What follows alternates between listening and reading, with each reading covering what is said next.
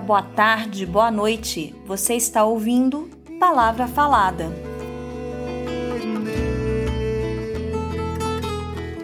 Eu sou Maurílio Rocha. E eu sou Mariana Muniz e nós somos professores do Departamento de Artes Cênicas da EBA UFMG.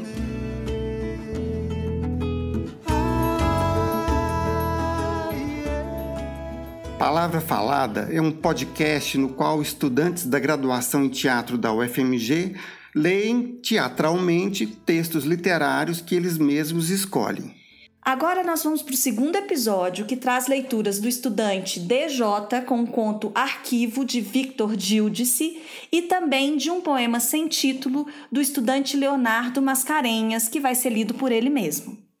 E hoje ah, nós temos o privilégio de contar com a leitura da Dora Guimarães de um fragmento do Grande Sertão Veredas, no qual o Riobaldo fala para o seu visitante a respeito das paisagens do sertão. E a Dora é uma das contadoras de história mais importantes de Minas Gerais e também do país, né? Ela foi cofundadora do projeto Miguelim Cordesburgo, que trabalha com, com jovens da região contando ah, as histórias de Guimarães Rosa. E ela integrou também por vários anos o, o grupo de contadoras Tudo Era Uma Vez. Então vamos agora começar com o DJ lendo o arquivo de Victor Gildice. No fim de um ano de trabalho, João obteve uma redução de 15% em seus vencimentos. João era moço, aquele era seu primeiro emprego. Não se mostrou orgulhoso, embora tenha sido um dos poucos contemplados. Afinal, esforçara-se, nunca tivera uma só falta ou atraso. Limitou-se a sorrir para agradecer ao chefe. No dia seguinte, mudou-se para um quarto mais distante do centro da cidade. Com o salário reduzido, podia pagar um aluguel menor. Passou a tomar duas conduções para chegar ao trabalho. No entanto, estava satisfeito. Acordava mais cedo e isso parecia aumentar-lhe a disposição. Dois anos mais tarde, veio outra recompensa. O chefe chamou-o e lhe comunicou o segundo corte salarial. Desta vez, a empresa atravessava um período excelente. A redução foi um pouco maior, 17%. Novos sorrisos, novos agradecimentos, nova mudança. Agora João acordava às cinco da manhã. Esperava três conduções. Em compensação, comia menos, ficou mais esbelto. Sua pele tornou-se menos rosada o contentamento aumentou. Prosseguiu a luta. Porém, nos quatro anos seguintes, nada de extraordinário aconteceu. João preocupava-se, perdia o sono, envenenado em intrigas de colegas invejosos, odiava-os. Torturava-se com a incompreensão do chefe, mas não desistia. Passou a trabalhar mais duas horas diárias. Uma tarde, quase ao fim do expediente, foi chamado ao escritório principal. Respirou descompassado. Seu João, nossa firma tem uma grande dívida com o senhor. João baixou a cabeça em sinal de modéstia. Sabemos de todo o seu esforço. É nosso desejo dar-lhe uma prova substancial de nosso reconhecimento. O coração parava. Além de uma redução de 16% em seu ordenado, resolvemos na reunião de ontem rebaixá-lo de posto. A revelação deslumbrou-o. Todos sorriram. De hoje em diante, o senhor passará de auxiliar de contabilidade com menos de cinco dias de férias. Contente? Radiante, João gaguejou alguma coisa ininteligível, cumprimentou a diretoria e voltou ao trabalho. Nesta noite, João não pensou em nada. Dormiu pacífico no silêncio do subúrbio. Mais uma vez mudou-se. Finalmente deixara de jantar. O almoço reduzira-se a um sanduíche. Emagrecia, sentia-se mais leve, mais ágil. Não havia necessidade de muita roupa. Eliminara certas despesas inúteis, lavanderia, pensão. Chegava em casa às onze da noite Levantava-se às três da madrugada. Esfarelava-se num trem e dois ônibus para garantir meia hora de antecedência. A vida foi passando com novos prêmios. Aos 60 anos, o ordenado equivalia a 2% do inicial. O organismo acomodara-se à fome. Uma vez ou outra saboreava alguma raiz das estradas. Dormia apenas 15 minutos. Não tinha mais problemas de moradia ou vestimenta. Vivia nos campos, entre árvores refrescantes. Cobria-se com os farrapos de um lençol adquirido há muito tempo. O corpo era um monte de rugas sorridentes. Todos os dias, um caminhão anônimo transportava-o ao trabalho. Quando completou 40 anos de serviço, foi convocado pela chefia. Seu João, o senhor acaba de ter seu salário eliminado. Não haverá mais férias e sua função, a partir de amanhã, será a de limpador de nossos sanitários. O crânio seco comprimiu-se. De olho amarelado, escorreu um líquido tênue. A boca tremeu, mas nada disse. Sentia-se cansado. Enfim atingira todos os objetivos. Tentou sorrir. Agradeço tudo o que fizeram em meu benefício, mas meu desejo é requerer minha aposentadoria. O chefe não compreendeu. Mas, seu João, logo agora que o senhor está desassalariado, por quê? Dentro de alguns meses terá de pagar a taxa inicial para permanecer em nosso quadro. Desprezar tudo isso? 40 anos de convívio, o senhor ainda está forte. Que acha? A emoção impediu qualquer resposta. João afastou-se. O lábio murcho se estendeu. A pele enrijeceu, ficou lisa. A estatura regrediu. A cabeça se fundiu ao corpo.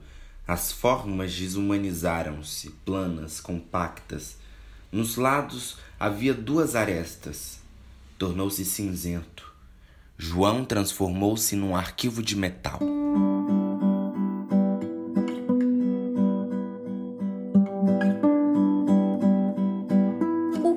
Dizer desse conto, não é mesmo? Ele foi escrito por, pelo Victor Gildice, que, que foi um escritor nascido em Niterói em 1934 e falecido em 1997. E esse texto foi publicado originalmente em 1972 e depois foi incluído é, naquela coletânea Os 100 Melhores Contos Brasileiros do Século da editora Objetiva. Você vê como ele é atual nesses tempos de redução salarial por conta da quarentena que a gente está vivendo. Né? E não só na redução salarial, como na precarização do trabalho que a gente tem vivido no século XXI, né? A terceirização, as perdas dos direitos trabalhistas. E me lembrou muito, Maurílio, esse texto, aquele filme que a gente viu, Você Não Estava Aqui, do Ken Loach. Isso, que é um filme que eu recomendo muito, mas preparem-se para o, para o mal-estar o segundo trabalho que vamos ouvir é um poema do Leonardo Mascarenhas, que ele mesmo vai ler para a gente agora. Ficou essa enchente aqui dentro, sem barco, sem cais, terremoto sem epicentro, meus erros gramaticais. Ficou a luz acesa no quarto, coração à beira do infarto. Ficou o fim de semana sequestrado, e o desejo completamente frustrado. Eu não conhecia os textos do Léo Mascarenhas, apesar dele ser meu aluno já há dois anos, e fiquei muito impressionada. Achei um poema belíssimo e fica ainda mais bonito com a qualidade não só da voz do Léo, que é muito bonita, é uma voz muito bonita, uhum. mas da forma como ele fala.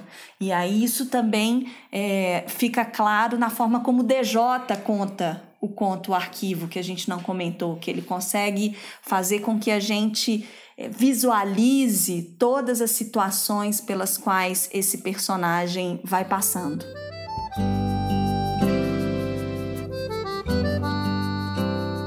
Olha, a gente trabalha com vários aspectos.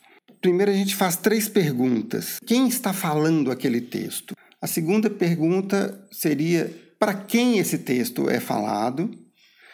E a terceira pergunta, que é bastante pessoal, a resposta é como esse texto me atravessa, eu como pessoa, para que isso seja refletido na forma como ele é lido por mim como ator. Então, nessa primeira pergunta, quem fala, e nos próximos episódios a gente vai abordar as outras, a gente já tem dois exemplos, né? No primeiro, que é o texto arquivo, a gente tem um narrador impessoal. No segundo exemplo, temos a presença do sujeito poético, que é a voz que emerge do poema e que não necessariamente é a voz do poeta. Aí o ator ou a atriz, eles têm que descobrir as relações entre si mesmos e essa voz do poema. Isso, e aí que eu acho que entra a parte mais bacana do trabalho do ator, que é o da imaginação. Né? Não adianta ir trabalhar ao pé da letra mas ao mesmo tempo que você imagina, o texto sempre tem que ser a sua referência. É o que eu sempre acho também. O limite do texto é o próprio texto. É, isso mesmo. E agora a gente vai para um outro narrador, que é o narrador conhecido de todos, que é o Riobaldo, né? Ele está narrando para o seu visitante as paisagens do sertão.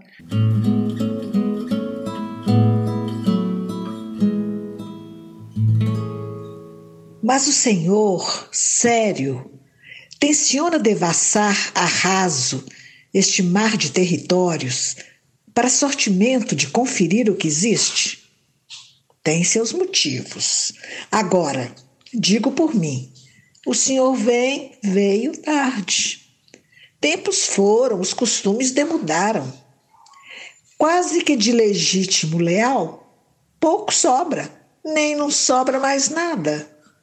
Os bandos bons de valentões repartiram seu fim. Muito que foi jagunço, por aí pena, pede esmola. Mesmo que os vaqueiros duvidam de vir no comércio vestido de roupa inteira de couro, acham que traje de gibão é feio e capial. E até o gado no grameal vai minguando, menos bravo, mais educado, casteado de zebu, desvém com o resto de curraleiro e de crioulo. Sempre nos gerais é a pobreza, é a tristeza, uma tristeza que até alegra. Mas então, para uma safra razoável de bizarrices, reconselho de o senhor em testar viagem mais dilatada não fosse meu despoder por azias e reumatismo, aí eu ia. Eu guiava o senhor até tudo. Lhe mostrar os altos claros das almas. Rio despenha de lá num afã, espuma próspero, gruge. Cada cachoeira só tombos. O cio da tigre preta na Serra do Tatu. Já ouviu, senhor, gargaragem de onça? A garoa rebrilhante dá dos confins, madrugada quando o céu embranquece, neblim, que chamam de xererém. Quem me ensinou a apreciar essas belezas sem dono foi Diadorim. A Serra da Raizama, onde até os pássaros calculam o giro da lua, se diz, e Canguçu mostra, pisa em volta. Lua de com ela se cunhar dinheiro quando o senhor sonhar, sonhe com aquilo. Cheiro de campos com flores, forte em abril, a ciganinha roxa, nhanhinhica e a escova amarelinhas. Isto no sarinhenhen. Cigarras dão bando debaixo de um tamarindo sombroso. E frio, lajeia até em costas de boi, até nos telhados das casas ou no meião-meião, depois dali tem uma terra quase azul, que não que o céu. Esse é céu azul vivoso, igual um ovo de macuco. Vento de não deixar se formar orvalho. Um punhado quente de vento, passante entre duas palmas de palmeira. Lembro, deslembro por esses longes todos, eu passei com pessoa minha no meu lado, a gente se querendo bem. O senhor sabe? Já tenteou sofrido o ar que é saudade?